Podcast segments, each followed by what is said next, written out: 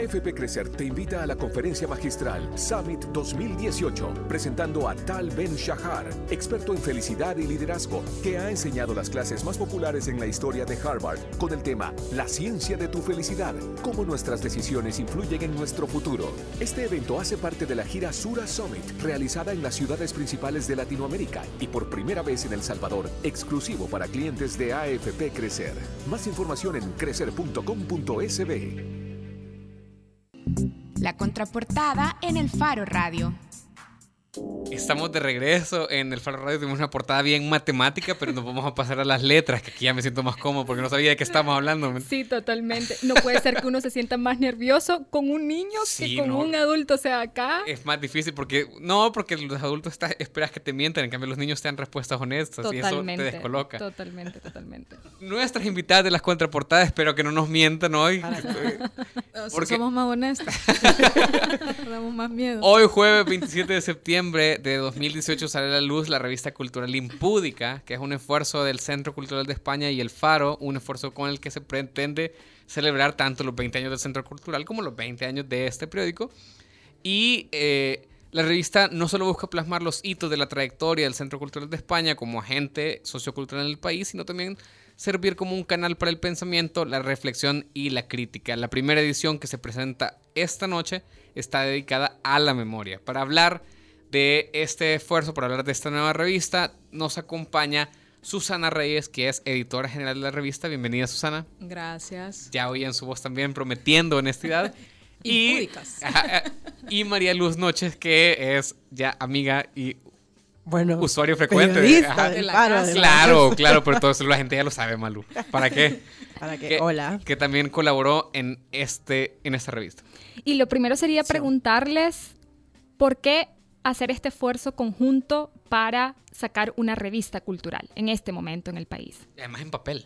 Bueno, creo que eh, para el Faro era importante y creo que para el también unir esfuerzos porque son instituciones que desde siempre han, tenido una apuesta importante por la cultura. Recordemos que el Faro, de hecho, antes que tener una sección de economía o de deportes, tuvo una sección de cultura. Entonces, eh, además creemos que a partir de la cultura se pueden explicar fenómenos más allá de lo que podemos decir desde el punto de vista de la política, la economía, etc.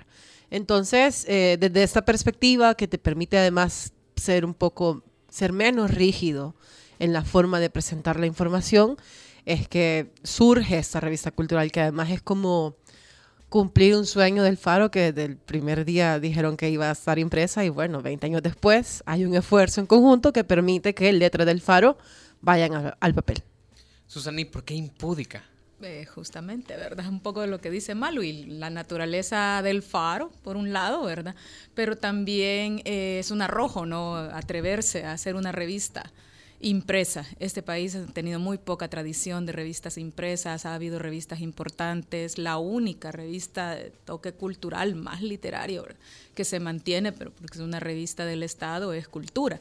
Luego de eso, los que estamos más grandes recordaremos eh, tendencias Búho, que fue un suplemento en un periódico, y así, cosas que han sido muy efímeras, pues ninguna ha podido mantenerse en el tiempo. Entonces, ese sueño de tener una revista impresa, creo que ahora, en el esfuerzo del Faro y del Centro Cultural, se convierte en ese atrevimiento. Ahí sí, sí estuvimos siempre discutiendo cuál era el nombre, apropiado. Pero, todos, iba, todos los nombres iban por ahí, ¿verdad? Poder también ser... Que quizás va a ser más como una revista objeto, porque nosotros tampoco vamos a estar Permanentes del tiempo. Sí, son solo cuatro números en los que va a salir en los últimos cuatro meses de 2018 para conmemorar los 20 años de ambas instituciones.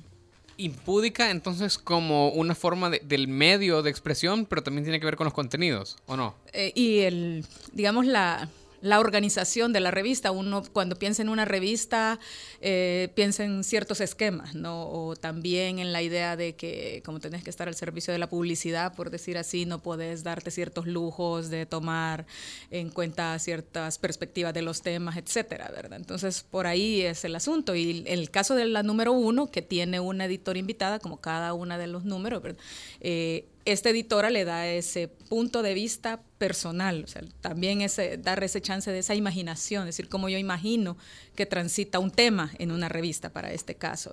Y eh, lo que nos hizo Brenda Vanega fue muy hermoso porque ella desde el principio nos ofreció para este número de memoria, que es la editora invitada, algo sensorial, algo más perceptivo, perceptible, que pudiéramos con eso provocar a quienes eh, lean la revista también su propia memoria. Entonces creo que allí es donde se puede dar esos lujos, digamos, con una revista así. ¿Y podrían darnos un abreboca de algunos temas quizás que se van a tocar en esta primera edición, de autores que también vamos a leer? Sí, bueno, este, es importante eso que mencionaba Susana del, del aporte que hace Brenda, porque al momento de escoger el editor invitado, queríamos que no fuera, si pensamos en memoria en este país, pensamos directamente en memoria histórica, la guerra, la posguerra. Entonces queríamos que no queríamos encasillarnos en eso. Y entonces cuando estábamos pensando en quiénes pueden ser los candidatos, dijimos, bueno, Brenda tiene una película todavía en proceso que tiene que ver con memoria de alguna forma, porque claro, la, protagonista tiene Alzheimer. Y cuando nos reunimos con ella, ella nos propone la memoria desde lo íntimo, desde el recuerdo de cómo las cosas que aprendemos vienen dadas muchas veces por nuestras abuelas o nuestros abuelos. No, no es algo solo de mujeres. Lo que pasa es que decimos abuelas porque, claro, generalmente es la mujer la que se queda a cargo de la crianza de los niños y de los nietos. Y la que sobrevive más también, la más, longeva la mujer. ¿verdad? Entonces, eh, ese es el aporte de Brenda, que también tiene un texto introductorio eh, eh, y es el eje, el, el, tema que va marcando toda la revista, pero...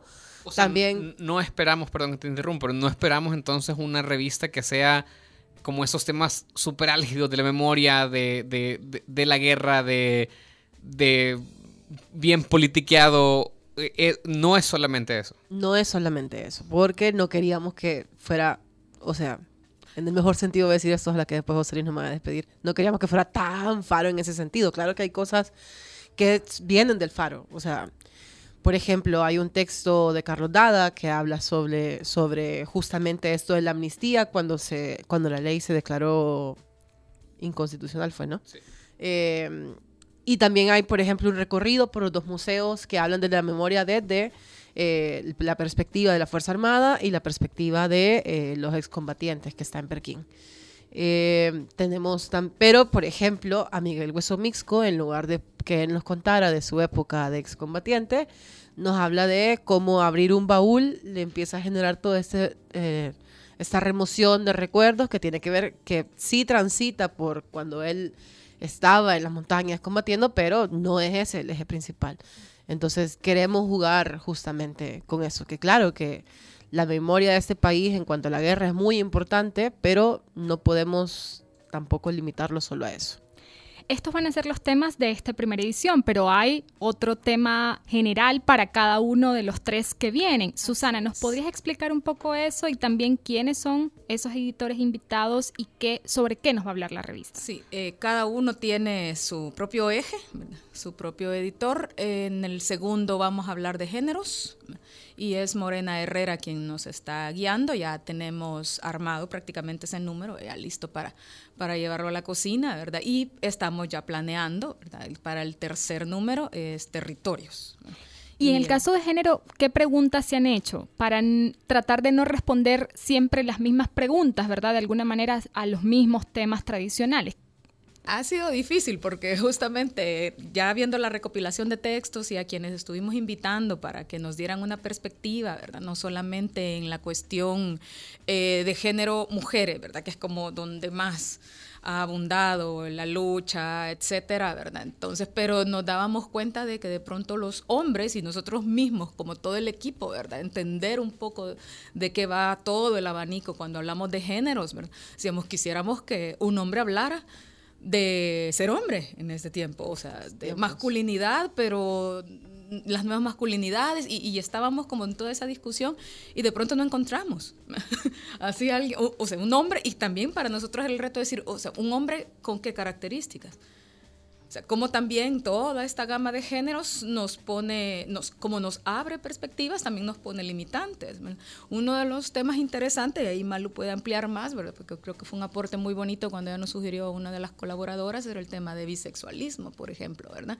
Que es, decir, es un tema del que menos se habla, porque como cuando se aborda el tema de géneros, también se pasa por lo político, ¿verdad? Es decir, cuáles son los derechos que están faltando para establecer eso, pues el bienestar para la gente que no cabe en ese cajón tradicional de la heterosexualidad y todo lo que política, económica, social, cultural, etcétera, ¿verdad? Hay a favor de la heterosexualidad, ¿verdad? ¿Qué pasa con, con, con pues, las parejas homosexuales a la hora de una pensión, a la hora de una herencia, a la hora de todas esas cosas?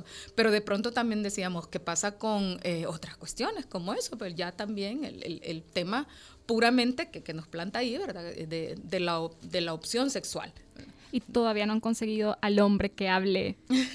Quiero decir sobre el número dos que, aunque puede ser como muy lógico pensar o muy predecible que Morena Herrera sea la, la editora, justamente no queríamos que quedara, o sea, es como el reto que también que nos planteamos, porque, vaya, claro que era como, yo creo que Morena Herrera era la persona que debía llevar eh, como editora invitada. Uh -huh pero también cuando nos sentamos con ella fue súper diverso su planteamiento, no fue bueno y entonces como, como por la lucha por la que muchos lo van a reconocer a ella.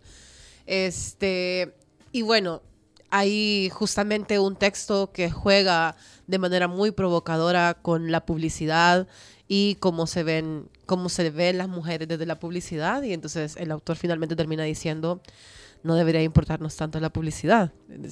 Entonces eh, viene esa provocación. Hay cosas que, claro, siempre hay un eje que trata de ser serio, pero no académico, porque también queríamos salirnos de eso. Y, y bueno, yo creo que también nos costó un poco, bueno, nos costó sentarnos a ver quiénes podían, qué hombres podían colaborar con nosotros, pero también creo que es bien chivo decir, bueno, sí puede sonar que una revista de mujeres, perdón, de género la mayoría de autoras sean mujeres y hombres, eh, hom no, hombres gay, pero hay un, hay un hombre trans también. Pero bueno, nadie dice nada cuando hay una revista escrita solo por hombres, entonces creo que también es marcar la brecha de una, de una manera sí. bien chiva, porque además tampoco estamos siendo como el, repitiendo discursos. No, y además es un espíritu de época, pues como sea. Claro. Lo que las mujeres comenzaron a hacer lleva muchos años, no lo suficiente, no se ha logrado, pero por ahí ha comenzado cierta transformación dentro de una estructura de la sociedad que ahora, en pocas décadas, digamos, se ha comenzado a también a poner en tela de juicio, es decir, estas son las estructuras posibles, es la única estructura, es la válida, etcétera. Entonces, sin duda es una revista que quedará después en su tiempo y en su espacio, ¿verdad? Y que será capaz de plasmar cómo estaba esa discusión y que tanto para hombres, ¿verdad?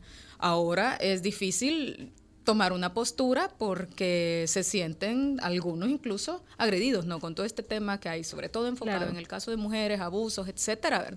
decir, ya no se les puede decir nada. Entonces, eso es un espíritu de época que no sabemos cómo va a transitar de aquí sobre a el que hay que reflexionar años, también, claro. Uh -huh. Y resumidamente sobre los dos los dos números faltantes que tenemos, que vamos a ver. Tenemos al editor invitado, que es Roberto Turcios, para que, uh -huh. que para territorios, y entonces ya tuvimos una primera reunión con él y fue como, él lo tuvo claro desde el principio, dijo, esto me lo imagino, el EMPA, y no les puedo dar más detalles. Pero que conste que Roberto Turcio fue el quien llevaba tendencias. tendencias. Entonces es alguien Entonces, que sabe mucho territorios, de territorios entendido como regiones en las que se vive el país o como entendemos lo que queríamos, lo impúdico. Ajá. Lo que queríamos era sacar territorio de San Salvador, uh -huh. porque parece, o sea, sucede, parece que todo sucede en San Salvador, sí. pero hay que ir a ver hacia afuera. También nos interesa explorar lo de espacio público. Uh -huh. Todavía tenemos que sentarnos con el Roberto a terminar de aterrizar cosas, pero, por ejemplo, en un país como este, en donde el espacio público de entretenimiento, público, por llamarlo de alguna manera, son los centros comerciales, ¿no? Uh -huh. O donde, por ejemplo, el espacio público realmente es privado, como el lago de Guatepeque, las playas. Entonces, eh, por ahí por ahí vamos encaminando el tercer número. Y el cuarto, que es futuro, eh, todavía estamos buscando editor porque estamos pensando quién es la persona que, qué sé yo, que se ha encargado de formar generaciones. Podría ser un criterio también. O un candidato a la presidencia, ¿no? Es no que porque queremos no querer, salir querer de ser ahí, impúdicos, ajá, no. justamente, ajá, porque todas las discusiones de este país están alrededor De los ejes políticos, que además nos mantienen todavía en la posguerra, porque son los discursos de posguerra, no sabemos salir de ahí, entonces justamente este número de futuro lo que busca es qué está, qué está pensando a- algún segmento de la población que, que- que siempre somos presentes, pues, pero que uno cuando ya adquiere cierta edad llama futuro a los que Vienen, están 20 sí. años Sí, atrás. Daniela Villalta, que entrevistamos hoy en la portada, una niña genio, me parece Ella, el ejemplo, futuro de este país. Ella es futuro o es presente, ¿verdad? Entonces, ¿en qué medida? Ella es presente porque también si ya, ya, por ejemplo, con muchas iniciativas culturales, sobre todo que he visto yo de jóvenes que uno diría, ah, estos son el futuro, tienen ese discurso de, es de su presente heredado de un pasado terrible, ¿verdad? Que el- del que todavía no salimos. Entonces, por eso también esa revista para nosotros, sin duda, va a ser la más impúdica, ¿verdad? Porque tenemos que encontrarle el eje adecuado para no volver a repetir los esquemas. Pues, o sea, Claro. tratar de, de- de- de- combatir, es- sin- no es que desaparezcan, sencillamente decir cuál es la apuesta para un futuro. Ya tenemos que ir cerrando, pero ¿cómo los salvadoreños pueden adquirir esta revista? Entendemos que cada edición va a aparecer por mes y hoy es la presentación, así que los datos generales de esa cita. Bueno, nos vemos ahora en la noche en el Centro Cultural de España a las 8. Eh, va a ser algo más bien protocolario y no una mesa, porque la gente que ha visto la invitación queremos que sepan eso. No va a ser una mesa de qué es memoria, no. Va a haber unas palabras de presentación, por supuesto, de Carlos Dada, que es el fundador del Faro, José Luis, que es el director, Eloísa Baello, que es la directora del Centro Cultural de España, y no sé si Eduardo finalmente va a hablar, pero va a ser algo muy breve. En realidad, la- el plato principal es la revista y Omnium, que está aquí, que va a estar poniendo el soundtrack de la presentación. Y la revista va a estar a la venta hoy y lo va a valer 3 dólares, algo muy simbólico para todo el cariño que le hemos puesto. Y este Es la un- pueden encontrar a mí- ahí mismo hoy. Es un evento abierto al público. Claro Sí. que sí. Y si alguien no puede ir hoy, luego, ¿cómo En puede el- adquirir la En el? Centro Cultural, siendo Ok. en la tienda del Faro. Y también eh, la idea, no sabemos cómo va a resultar eso finalmente, pero la idea es que también la revista salga del centro, pues llevarla a universidades y a otros espacios también alternativos. Ok, Perfecto. Bueno, muchísimas gracias, Susana y Malu Noches, por habernos acompañado y espero, bueno, la veremos más noche en la presentación. Por favor, ahí los esperamos a Ya todos. saben, a las 8 de la noche en el Centro Cultural Centro de Cultural España. de Lleven España, eh. tres dolaritos. Ah, re- re- bueno, yo diría unos 10, porque hay que comprar algo, además, para ponerse un poco impúdicos. Eso. Ha- hablando de ser impúdicos, nos queremos despedir hoy porque ayer en la Asamblea Legislativa tuvimos otro intento de censura. Parece que no aprendemos la lección en este país de que el gobierno de Francisco Flores intentó censurar a Molotov hace como, ¿qué? Como 15 años. Eh, tuvimos otro intento de censura, 48 diputados, principalmente de la derecha. Tengo algunos nombres acá.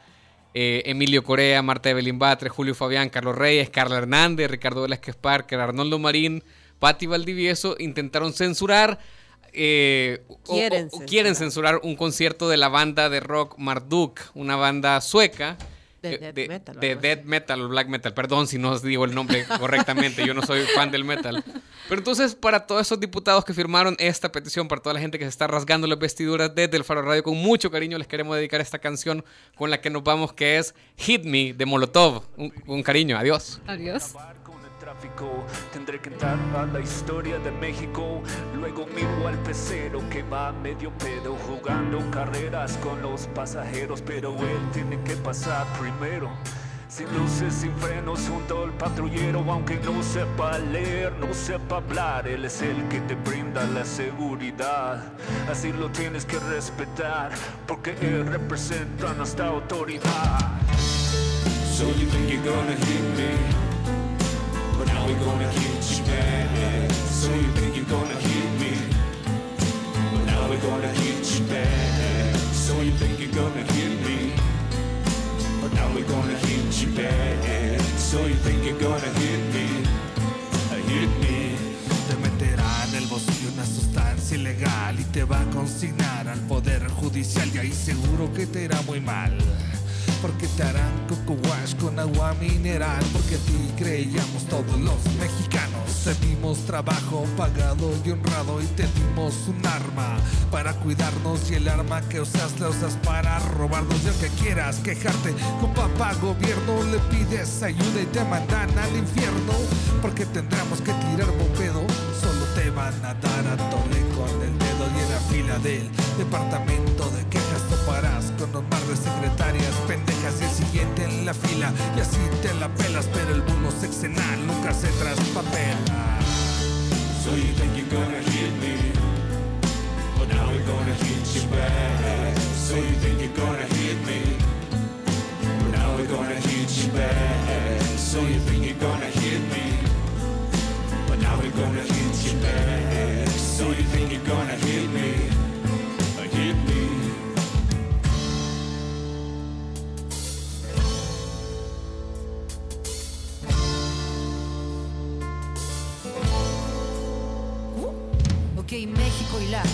Latinoamérica unida, la misma historia, la misma herida, los mismos conflictos, las mismas tiranías, las mismas dictaduras cargadas de mentiras. ¿Y tú? ¿Qué no conoce de nobleza? Porque tú sabes que en el fondo este pueblo piensa, nos une la lucha, nos une la fuerza. Un pueblo organizado es un pueblo con conciencia. Exigimos un cambio a los jefes de Estado, dueños de diario, de tele y de radio. Que puño en alto, es nuestra escuela. Gualma Puligro, Tijuana en resistencia. Acá empieza la patria. Que viva Zapata, que viva Molotov y que viva la palabra. Que viva la vida, que viva con su canto. Que si uno cale, mío nos levantamos, papi.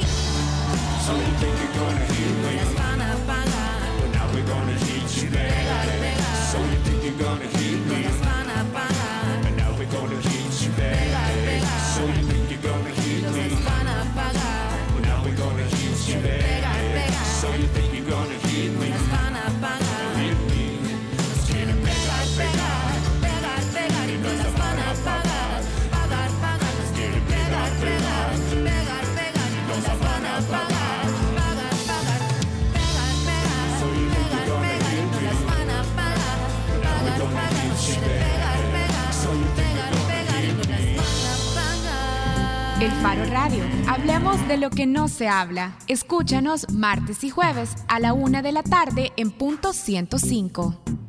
Los conceptos vertidos en este programa fueron de exclusiva responsabilidad de El Faro Radio. AFP Crecer te invita a la conferencia magistral Summit 2018, presentando a Tal Ben Shahar, experto en felicidad y liderazgo, que ha enseñado las clases más populares en la historia de Harvard con el tema La ciencia de tu felicidad, cómo nuestras decisiones influyen en nuestro futuro. Este evento hace parte de la gira Sura Summit, realizada en las ciudades principales de Latinoamérica y por primera vez en El Salvador, exclusivo para clientes de AFP Crecer. Más información en crecer.com.sb. Piensa construir, piensa en calidad. Piensa en Megablock. Para decorar, ampliar o construir, en Megablock encontrará los mejores productos de concreto al precio justo. Desde adoquines con tecnología bicapa hasta bloques estructurales. No lo piense más y llame al 2523-2300. Mega calidad, mega servicio, mega economía, mega en todo.